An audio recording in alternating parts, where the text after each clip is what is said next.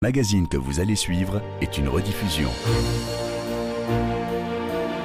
Littérature sans frontières.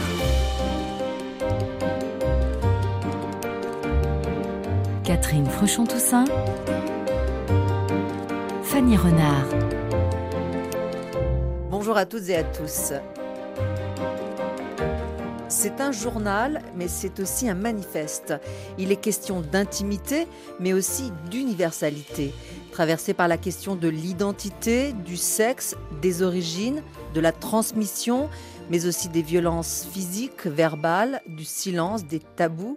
Ce texte est aussi porté par une formidable énergie avec du rire et de l'espoir et la force d'une pionnière qui s'est construite contre vents et marées.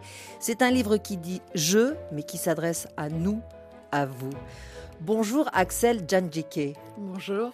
Vous êtes l'autrice de ce texte intitulé Journal intime d'une féministe noire, entre parenthèses, nous y reviendrons, édité au Diable Vauvert. Une première publication qui s'inscrit à la suite de vos nombreuses activités précédentes. La création d'un site en 2015 Parlons plaisir féminin, puis de plusieurs podcasts Me, My Sex and I consacrés à l'intimité des femmes, La fille sur le canapé aux abus sexuels intrafamiliaux sur les enfants et récemment Je suis noire et je n'aime pas Beyoncé qui rend hommage au féminisme noir francophone des années 60 à nos jours. Et ici ce récit tout aussi politique mais plus personnel, où vous vous livrez comme fille, femme et mère. Est-ce que ça veut dire qu'il était temps, en effet, pour vous, après avoir donné la parole aux autres, de la prendre et de la partager à votre tour? Il était temps de le faire, et puis surtout les autres me faisaient remarquer que je n'avais pas tellement livré mon propre récit et s'interroger sur euh, ma faculté à tirer les vers du nez comme je le faisais à d'autres. Et voilà, je pense qu'il s'était à point nommé euh, de, dire je en révélant toute l'ampleur du récit. J'avais livré des bribes, mais pas tout. Une histoire que vous commencez non sans une joyeuse provocation, puisqu'après avoir cité un sondage selon lequel les hommes partagent leur lit en moyenne avec 11 partenaires, tandis que les femmes avec 8 partenaires. Les hommes comptabiliseraient absolument tous leurs rapports sexuels les femmes, seuls ceux qui, à minima, ont compté sentimentalement dans leur vie. Et donc, vous prenez l'information au pied de la lettre et vous listez toutes vos expériences euh, sexuelles. C'est concis, très humoristique. Évidemment, il y a 69 scénettes, sinon ce n'est pas drôle. Mais pourquoi ouvrir sur cette séquence, Axel Janjike parce que euh, moi, quand j'ai découvert ce sondage, euh, cette dichotomie entre les partenaires sexuels et les partenaires affectifs qui auraient compté sentimentalement m'a exaspérée. Ce qui m'a aussi exaspérée, c'est que compte tenu de ce paramètre, ça voulait dire que nous, les femmes, on avait tendance à minorer le nombre de partenaires qu'on avait eu, quand eux, bien sûr, étaient dans le nombre comme d'habitude. Et donc, je me suis juste dit, mais moi, je vais répertorier et les partenaires affectifs et les partenaires sexuels. Et en fait, toutes ces personnes ont contribué à l'édification de la personne que je suis toutes ces personnes parlent en fait de moi. C'est pas tellement à propos de ces partenaires, que ce soit des hommes ou des femmes. C'est à propos du cheminement affectif et sexuel qui est le mien. Et c'est ça qui se révèle à travers, euh, plus vous avancez dans les numéros, plus normalement vous vous rendez compte que je, suis peut-être un peu plus euh, alignée un peu moins euh, en recherche d'une validation, d'une approbation dans les yeux de l'autre. Et puis je suis aussi capable de manquer de discernement avec le partenaire 50, par exemple, qui est une histoire très douloureuse où, euh, ah, où je me retrouve avec un casier judiciaire. Ah oui, c'est vrai, en effet. Voilà. Il y a des euh, mésaventures. Ouais, il y a des mésaventures aussi qui ont voilà des répercussions très tangibles dans une vie de femme et puis dans une vie de femme noire aussi euh, et de mère de famille et de mère de famille euh, avec une enfant à charge. Enfin, voilà. Et je voulais, je voulais que tout ça soit présent et surtout que ça renvoie chacun en fait à son propre parcours, en se disant mais à combien je suis moi en fait? Est-ce que je peux dire toute la vérité? Oui, on peut dire toute la vérité, il faut qu'on la dise en fait. En tout cas, on y apprend euh, beaucoup de choses, qu'on peut avoir euh, du plaisir sans contact, que la sexualité est liée à la pensée, oui. et que même les femmes ont entre elles des tabous. C'est aussi pour dire stop peut-être et en finir avec cette idée euh, de honte, de parler de sexe aussi simplement, même quand on est une femme Mais- Surtout quand on est une femme. Mais surtout, en fait, il y a vraiment cette volonté-là, moi, de ma part derrière, et dans le travail que je fais, en fait, depuis le départ, où euh, nous sommes toujours les invités à la table de ces conversations. Et il y a juste un moment où ce serait peut-être à nous de mettre la table et de la mettre selon nos termes. Libérer la parole, mais aussi libérer la parole entre femmes. Absolument. Pour Apprendre moi, à se primordial. parler les unes les autres. C'est pour ça que la transmission occupe une telle, euh, une telle place dans ce récit. C'est que je pense que ça commence d'abord par l'autorisation qui est faite au sein même euh, des cercles familiaux de manière implicite. Moi, je préférerais que ce soit de manière explicite, mais on n'est pas toutes, euh, on part pas toutes des mêmes histoires, on part pas toutes des mêmes endroits, on n'a pas toutes les mêmes capacités. Mais en tout cas, je, je pense qu'il y a quelque chose d'implicite qui doit vraiment s'instaurer quant à ce qui est la valeur de la parole entre femmes. Et je pense qu'on n'ira pas, enfin, on aura du mal à avancer si c'est pas d'abord ça qu'on revendique. Et c'est vrai que pour moi, c'est quelque chose qui s'incarne en fait le féminisme. Donc, euh, je suis l'incarnation des libertés auxquelles ma mère n'a pas eu accès. Donc oui, je suis féministe. Et de ça, nous allons reparler euh, dans un instant, évidemment, Axel Djanjike. Je voudrais rester sur cette partie qui célèbre euh, le corps, euh, cette acceptation d'un corps qui a le droit d'exister, qui a le droit de se revendiquer, qui a le droit de jouir, et, et l'illustrer par cet extrait qui est un, un cri du cœur où vous dites Mon corps est désormais mon seul pays, ma seule terre et l'expression du bonheur de me sentir vivante, de la joie intense d'être femme, réveillant en moi ce qu'il y a de plus beau, l'amour, la grâce, la foi, le flamboiement de l'être, l'élévation qui se produit à chaque envolée me rappelle que c'est moi l'avenir, le passé, le présent, le ciel est dans mon ventre et son cœur battant est étincelant. C'est absolument magnifique. Et en même temps, ça a l'air évident pour nous de lire cette déclaration. Est-ce que pour autant c'est facile à écrire cette intimité? Ah oui, alors par contre, ça c'est l'un des grands cadeaux pour moi, c'est qu'ayant été accoutumée en fait à lire de la littérature érotique, euh, parce que c'est des, euh, c'est l'un des procédés que j'ai trouvé moi pour me réapproprier mon intimité euh, qui a été euh, saccagée par un par un agresseur quand j'avais euh, 11 ans. Euh, et comme j'étais une petite fille en fait qui lisait beaucoup, je, je suis allée à la bibliothèque euh, pour essayer de comprendre euh, ce qui m'était arrivé et euh, parce que dans la maison où, où c'est survenu, les adultes qui étaient autour de moi n'ont n'ont pas mis les mots. Non seulement ils n'ont pas réagi, euh, j'ai bien senti que c'était genre un peu de ma faute, quoi. Et en plus, euh, il y avait, ça n'a pas été verbalisé. Personne ne m'a dit ce qui venait de se passer. Moi, je ne savais même pas que ça pouvait se produire. Enfin, c'était, c'était écrit nulle part. Je l'avais pas encore lu. Donc, Ça n'existait ça pas. n'existait pas. Voilà. Et en même temps, c'est normal. À 11 ans, en fait, je lisais pas des choses qui parlaient de rapports euh, violents ou, ou même de rapports sexuels, en fait. Donc, euh, je vais chercher euh, cette réponse-là à, la- à la bibliothèque et, et en parcourant les allées de la bibliothèque au fur et à mesure que je, je commence à, à- à m'approprier ce, voilà, ce moment-là, je vais tomber dans mes lectures sur, d'abord, c'est Henri Miller, en fait. C'est le sexus d'Henri Miller sur lequel je tombe.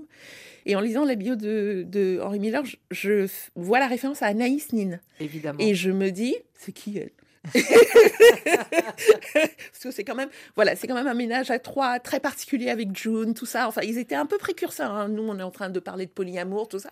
Je rigole un peu en me disant, euh, il y a deux, trois couples bien, Bien avant qui, Mais voilà. ça ne se disait pas. Mais ça ne se s'appelait Ça pas comme ça, s'écrivait. ça s'écrivait. Ouais. Et donc, du coup, je me dis, mais c'est qui la troisième? Et là, je tombe sur le Vénus érotique d'Anaïs, quoi. Et, et pour moi, c'est mes. euh, Une révélation. c'est une révélation, c'est une délivrance, c'est une autorisation aussi à, à laisser vivre dans mon corps les sensations que je ressens malgré le viol. Parce que c'est compliqué, en fait. Euh, Et donc, du coup, moi, je vais être mise sur cette voie-là où bah, il y a des femmes, en fait, qui écrivent ça. La sensualité, c'est quelque chose de légitime. C'est donc ce que je pourrais, moi, éprouver, l'est aussi. Et je suis encore, je suis encore loin de l'idée de me dire que je pourrais l'écrire, mais tout ça concourt à ce que je me remette debout, en fait. Et c'est d'abord un- une réappropriation intellectuelle, du coup, parce que vraiment, c'est voilà, c'est dans ma tête que ça se passe. Et ça va devenir par la suite, ça va m'aider grandement à ce que ça devienne une réappropriation charnelle, avec le chapitre qui s'appelle Mima Sex and où je reviens sur euh, l'importance de la masturbation, en fait, pour moi. Mais c'est tout ce cheminement-là, en fait, qui fait qui rend possible en tout cas le fait que je que je puisse écrire en fait aujourd'hui ce que j'écris parce que je vois pas où est le mal. Et ce qui ce qui m'étonne, euh, c'est qu'on soit pas plus nombreux à le faire. Après, tout le monde n'a pas euh, votre talent, euh, Axel Jadjiké, pour écrire aussi le lien au corps, à son corps et au corps de l'autre. Alors, de votre histoire que vous avez commencé d'évoquer, vos liens avec votre maman, son parcours à elle, cette agression sexuelle innommable dont vous avez été victime. On va en parler un peu plus longuement, évidemment, en deuxième partie. Mais je fais une petite pause. Suzanne Vega, Dancing Queen d'Abba, mais aussi Salt and Pepper, Nene Cherry, Public Enemy, Terry Moïse, voire Lily de Pierre Perret sont quelques-uns des titres de chansons que vous citez dans votre livre. Une préférence pour écouter maintenant l'une de ces chansons? Euh... Vous avez le temps de choisir. C'est d'accord. Euh... Moi, j'ai Dancing Queen. Oui, hein. c'est ce que j'allais vous suggérer. J'avais une préférence. Je me suis dit, si on veut mettre le feu au, au, dance floor, il faut écouter Dancing Queen de ABBA. C'est parti.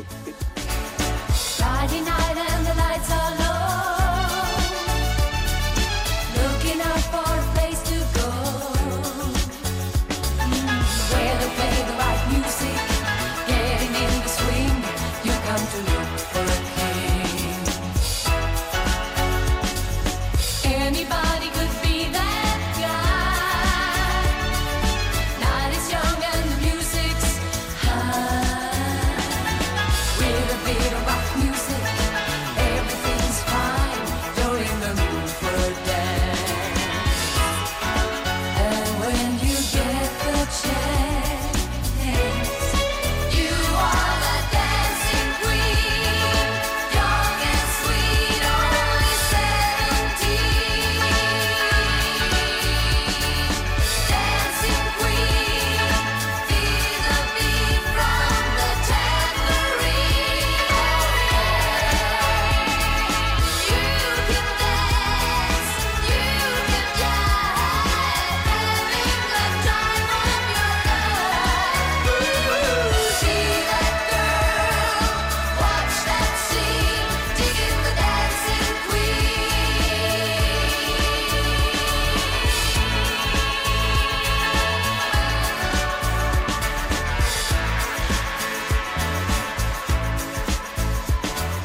Vous êtes bien à l'écoute de Littérature sans frontières sur RFI avec Axel Djadjike, autrice du livre Journal intime d'une féministe noire, paru au Diable Vauvert.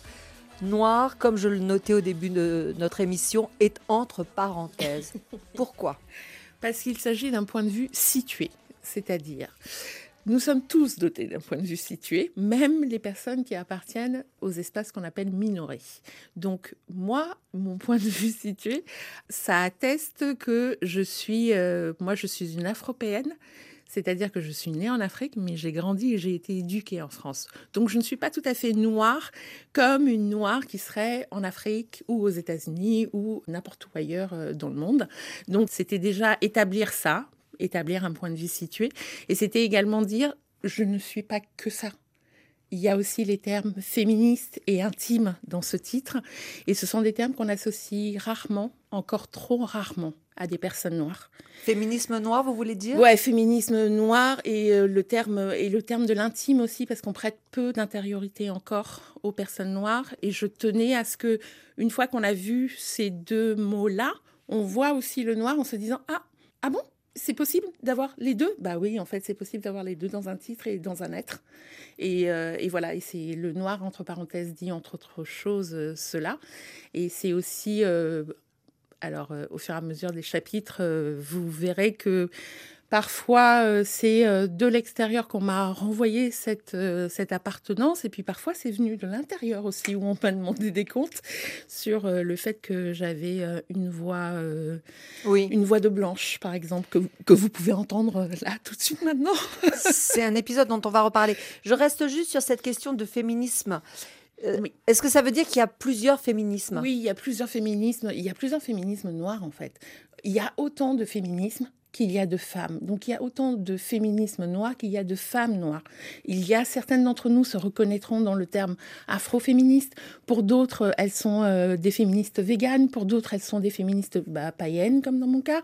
Voilà, chacune s'approprie ce terme-là comme elle l'entend. Et, et, cette pluralité-là de, de définition, on devrait la prendre en compte également, même quand on est des personnes noires, parce que à un moment donné, quand vous, quand vous nous coincées toutes sous le vocable d'afroféministe, je pense que vous n'avez pas encore dit, vous n'avez encore rien dit à propos de nos parcours respectifs. Et euh, l'afroféminisme d'une euh, jeune femme caribéenne et d'une jeune femme nord-américaine, c'est peut-être pas tout à fait le même. Moi, j'ai grandi dans une maison où on me disait que j'étais bamileke, et puis j'étais bantou, et puis j'étais camerounaise, et encore c'était compliqué parce qu'on était bamileke, donc on a une histoire un peu particulière avec euh, le Cameroun. Euh, en tout cas, euh, en matière d'indépendance, on a payé très très cher de souhaiter s'autonomiser. Et ensuite seulement, il y avait le terme noir. Et à l'époque, dans les années 80, on disait même pas noir, on disait black. Et dans la maison, black, pour nous, c'était les noirs américains. C'était, c'était même pas. c'était un mot anglais. Mais ouais, c'était le, nom, le truc américain. Donc, euh, donc, commencer par cet endroit-là pour me définir n'a jamais été ce qu'on m'a appris, en fait. Est-ce que ça veut dire que les féminismes noirs et les féminismes blancs regardent dans la même direction ou il y a des combats prioritaires selon les endroits? Il y a des, de toute façon, en matière de féminisme, il y a des combats prioritaires selon les endroits, les euh, situations géographiques des unes et des autres. On n'a pas du tout les mêmes euh, priorités. Euh, Qu'est-ce que vous avez comme exemple? Bah, quand nous aujourd'hui, bah, on peut on, on, peut disposer librement de notre corps en matière d'avortement, bah, sur le continent, on est, elles sont encore très très loin du compte quand même. Je crois que là aujourd'hui, c'est quatre pays qui l'autorisent tous les autres pays, il n'en est pas question. Donc quand vous parlez à une féministe africaine du corps, de la contraception, etc., ça n'a pas du tout le même impact hein, pour elle. Alors que nous, on ne se rend pas forcément compte qu'on est euh, bah, privilégié parce qu'on l'est. Donc il y a vraiment beaucoup de nuances. Et, je trouve qu'on gagnerait à évoquer plus souvent les nuances et à additionner nos... Euh, bah, nos spécificités, nos singularités. En tout cas, on gagnerait vraiment à, travailler davantage sur la singularité. Alors, puisque le contexte est important, parlons du vôtre, en effet, euh, Axel Janjike, puisque après cette joie et cette exultation qu'on entend euh, dans votre voix et qui apparaît dans la première partie du livre, vient tout doucement euh, votre histoire, qui, elle, au début, est beaucoup moins joyeuse, même si, en effet, encore une fois, pour la désamorcer, vous racontez cet épisode que vous avez évoqué un instant sous forme hum, humoristique, à savoir que quand quelqu'un demande à votre frère qui est la blanche au téléphone alors qu'il s'agit de vous, cette anecdote souligne donc votre déracinement, puisque vous avez quitté toute petite votre pays euh, natal, le, Cameroun. Pour quelle raison encore? Parce que ma mère souhaitait que j'ai accès à l'éducation à laquelle elle n'avait pas eu accès, qu'elle elle pensait que, que les choses seraient plus faciles pour moi ici. Et puis elle avait déjà ses deux fils aînés qui étaient là. Sauf que euh, pour vous protéger, votre mère vous envoie en France, mais elle ne savait pas que vous alliez être jeté dans la gueule du loup euh, sous la tutelle d'un parent qui, lui, n'allait pas du tout vous protéger, puisqu'il, euh, d'abord, il vous a frappé euh, longtemps. Et pire, il n'a pas réagi quand vous avez été donc violé par un proche à 11 ans. C'est une épreuve terrible sur laquelle je ne veux pas vous demander de commentaires, mais en revanche, ce que je vois, c'est la force avec laquelle, à 17 ans, vous prenez votre bâton de pèlerin et vous partez. Et vous avez commencé d'une certaine façon de répondre à cette question. Ce qui vous donne la force, est-ce que c'est pas, comme vous écrivez, la part en moi qui lisait et qui se révoltait? Jack London, Hemingway, ah euh, Toni Morrison, euh, Mariam Abba, dont vous préfacez euh, entre parenthèses Le chant écarlate. Oui, que la maison Les Prouesses vient, de ressortir. Absolument. Donc c'est ça ce qui, qui, vous permet de, tenir la tête hors de l'eau Ah bah oui, parce que je découvre, les livres sont fantastiques pour ça. Vous découvrez qu'il y a d'autres existences possibles quand même. moi, c'est c'est Maya Angelou avec Je sais pourquoi chante l'oiseau en cage. Maya, c'est la première personne où je lis d'abord le récit d'une petite fille noire et donc euh, elle me ressemble en fait. Hein. Et elle, elle est plus jeune, ça lui arrive quand elle a 8 ans. Mais ce que je retiens de Maya, c'est que je, bah, comme je fais comme d'habitude, c'est-à-dire je vais chercher des informations sur l'auteur en question, etc. Et je me rends compte bah, qu'elle est devenue dramaturge, qu'elle est euh, une figure des droits civiques, qu'elle est devenue maman, qu'elle a eu des amants, qu'elle a été mariée. Euh. enfin, elle a continué à vivre. Et ça, c'est un message qui est tellement important à ce moment-là pour moi, me disant, mais en fait, on peut construire, on peut construire toute une vie après ça. Et en plus, elle peut être flamboyante, cette vie, parce que la vie de Maya Angelou est flamboyante. Et, euh, et moi, c'est ce, voilà, ça me, ça me donne toute la force pour le parcours mm. après. Et en fait, quand je m'en vais à 17 ans, c'est parce que c'est de toute façon, en fait, c'est où je, où je reste et je crève, où il faut que je parte. Et, et je me choisis à ce moment-là parce que je sais que lui ne changera pas. Enfin, je sais que ça va, ça va vraiment, ça peut vraiment mal se terminer parce qu'on est arrivé à un stade de haine qui, qui n'a rien à voir avec moi en fait. En définitive, je pense que lui est, euh, est porteur du masculin extrêmement toxique qu'il y a dans cette famille et qui est représenté aussi par ces hommes qui acceptent d'avoir pour épouse des jeunes femmes à peine pubères qui ne les ont pas choisies et qui, euh, qui n'y voient pas de, voilà de problème. Mais à un moment donné, c'est ça, c'est euh, je sauve ma peau moi en fait. Je et je sauve ma peau. Je pense que c'est aussi possible parce que je descends de ces femmes là et que je pense que là où elles sont, elles sont en mode ah, euh, là on fait time out. Petite, tu t'en vas parce que là on en a marre. On, Viens, on va vivre autre chose. Viens, on te donne la force et viens, on s'en va. Néanmoins, vous allez quand même euh, affronter le racisme, le sexisme, la bêtise, mais vous vous construisez envers et contre tout jusqu'à ce que de nouveaux événements viennent encore bouleverser euh, votre vie, à commencer par la découverte de votre vrai père, un homme que votre mère avait profondément aimé hors mariage, un amour dont vous étiez né.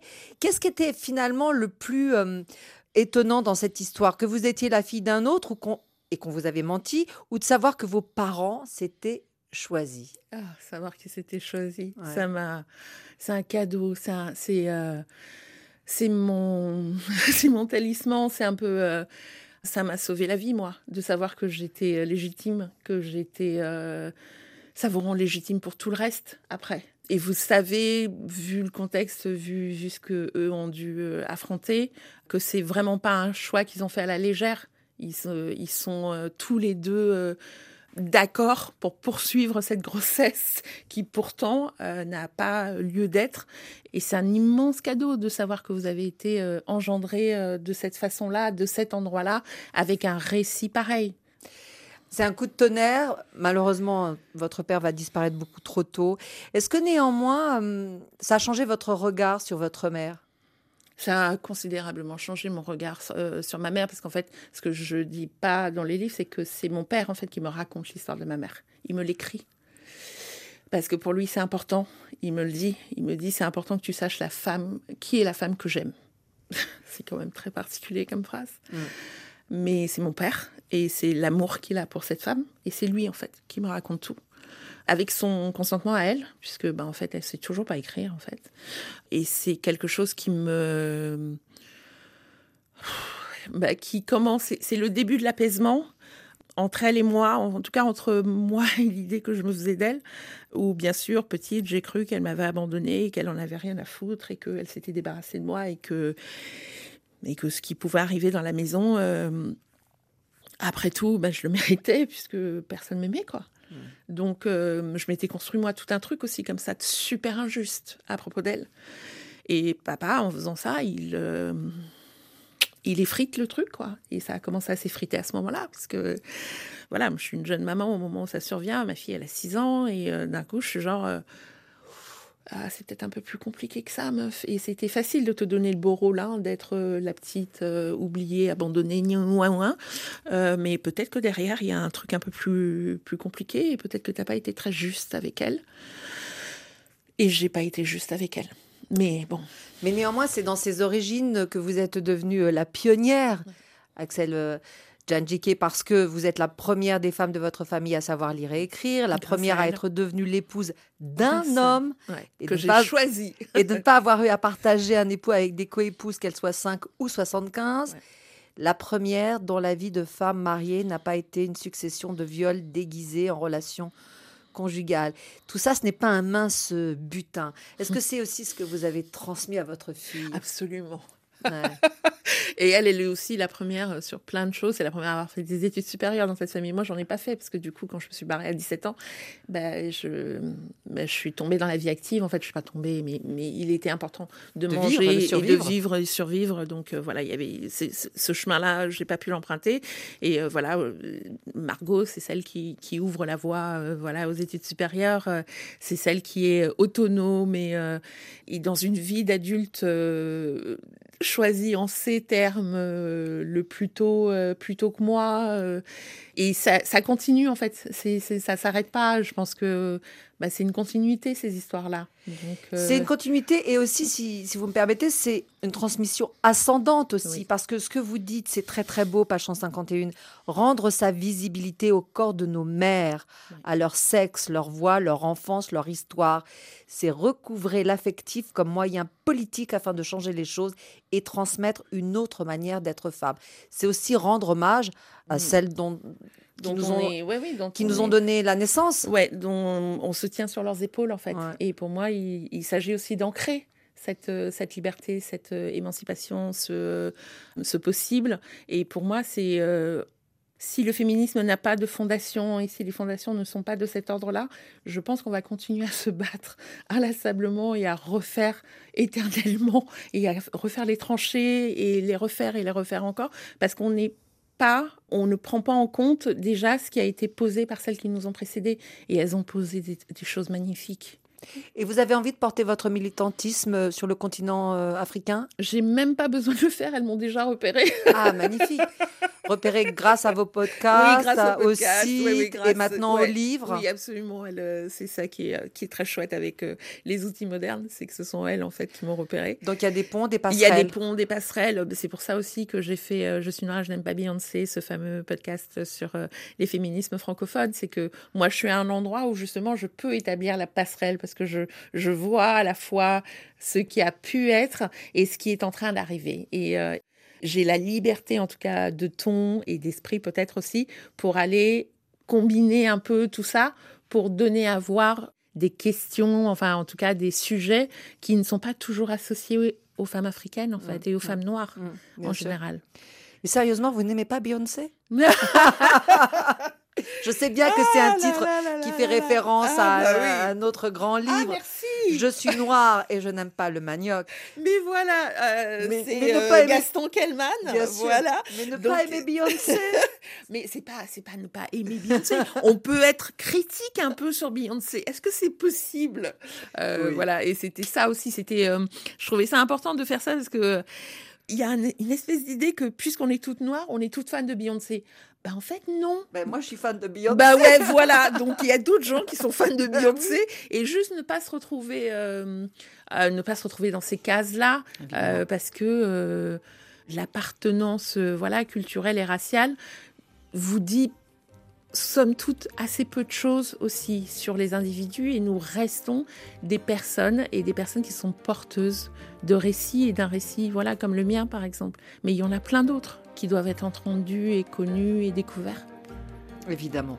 Merci infiniment, Axel Tandjike, euh, d'être venu à ce micro nous partager cette énergie, cette joie de vivre, cette intelligence, euh, cette audace. Voilà, qui sont au cœur de, de ce livre, Journal intime d'une féministe noire, qui est apparu aux éditions Au Diable Vauvert. Merci encore. Merci infiniment. Littérature sans frontières. Catherine Fruchon-Toussaint, Fanny Renard. Vous pouvez réécouter cette émission sur le site rfi.fr en cliquant sur l'onglet Podcast. Et pour ne manquer aucun numéro de votre magazine, vous pouvez vous abonner à Littérature sans frontières dans votre application préférée et nous laisser un commentaire.